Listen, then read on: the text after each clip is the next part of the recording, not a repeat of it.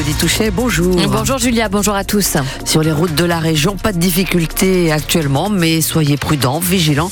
Attention euh, aux conditions météo. Adaptez votre conduite, votre vitesse justement à ces conditions météo. Et on le disait, il fait froid ce matin entre moins 5 et moins 1 degré, jusqu'à 4 degrés cet après-midi. Et n'attendez pas de voir le soleil, hein, ça va rester nuageux toute la journée. Le chasseur porté disparu en BDV est décédé. Son corps a été retrouvé hier en, fin d'après-midi après une nouvelle journée d'intenses recherches en BDV entre la Manche et le Calvados, repéré pas très loin du Gabion où le jeune homme avait participé à une partie de chasse, Lenny. C'est dans un secteur euh, très marécageux et après euh, trois jours d'intenses recherches aériennes, nautiques et à pied dans ces marais que le corps du chasseur a été découvert hier soir, repéré à l'embouchure du canal de la Vire entre les départements du Calvados et de la Manche. Des hélicoptères et des drones ont encore été euh, mobilisés hier toute la journée jusqu'à détecter un élément suspect en fin d'après-midi. Mais la zone est difficile d'accès avec beaucoup de vases et ce sont finalement les les pompiers du Calvados qui, grâce à leur embarcation, arriveront à la rejoindre et à y récupérer le corps. Son identification a été confirmée vers 22h30. Le chasseur d'une trentaine d'années originaire de la Manche était porté disparu depuis jeudi matin. Il avait lui-même prévenu les pompiers pour leur dire qu'il s'était perdu en quittant un gabion.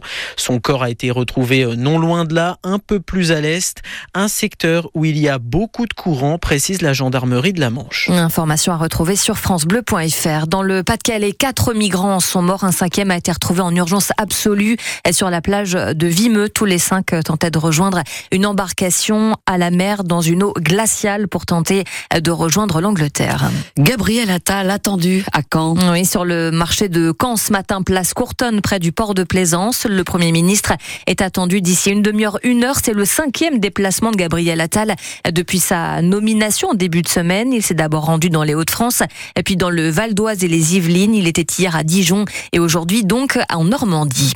Les regrets de la ministre de l'Éducation et des Sports après la bronca suscitée par ses explications sur la scolarisation de ses enfants dans le privé. Amélie Oudéa Castera a tenté de rassurer les enseignants hier, leur promettant d'être toujours à leur côté.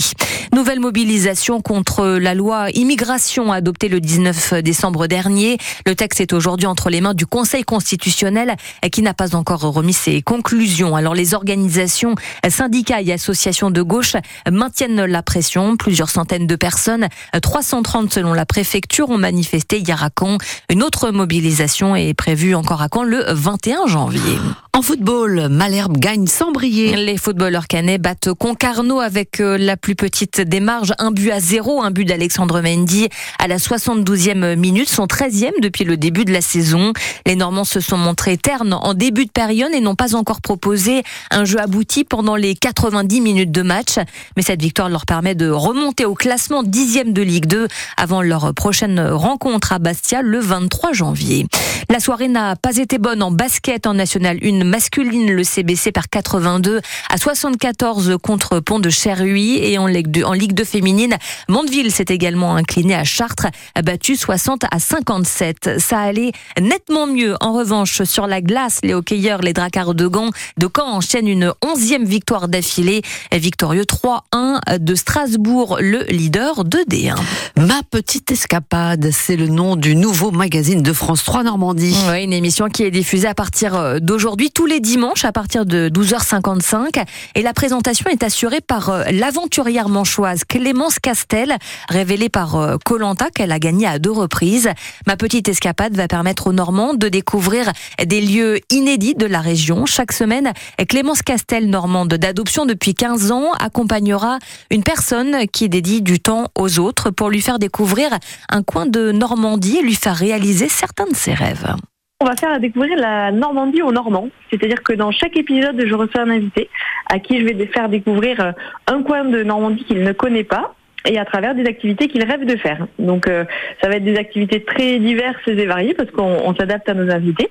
Et puis moi je suis euh, de la partie sur chaque activité. Alors parfois à l'aise et parfois un peu moins. la particularité de nos invités c'est qu'ils donnent beaucoup de temps aux autres et qu'ils sont très généreux. Ce dimanche j'accueille Françoise qui a 80 ans. Elle est accueillante familiale à 80 ans, c'est-à-dire qu'elle accueille chez elle encore des, des personnes en perte d'autonomie. Et euh, elle rêvait de découvrir le tréport, donc on va aller à la découverte du tréport et on va lui faire faire des activités euh, telles que euh, l'équitation, le tennis, elle va euh, apprendre le pilotage de bateau.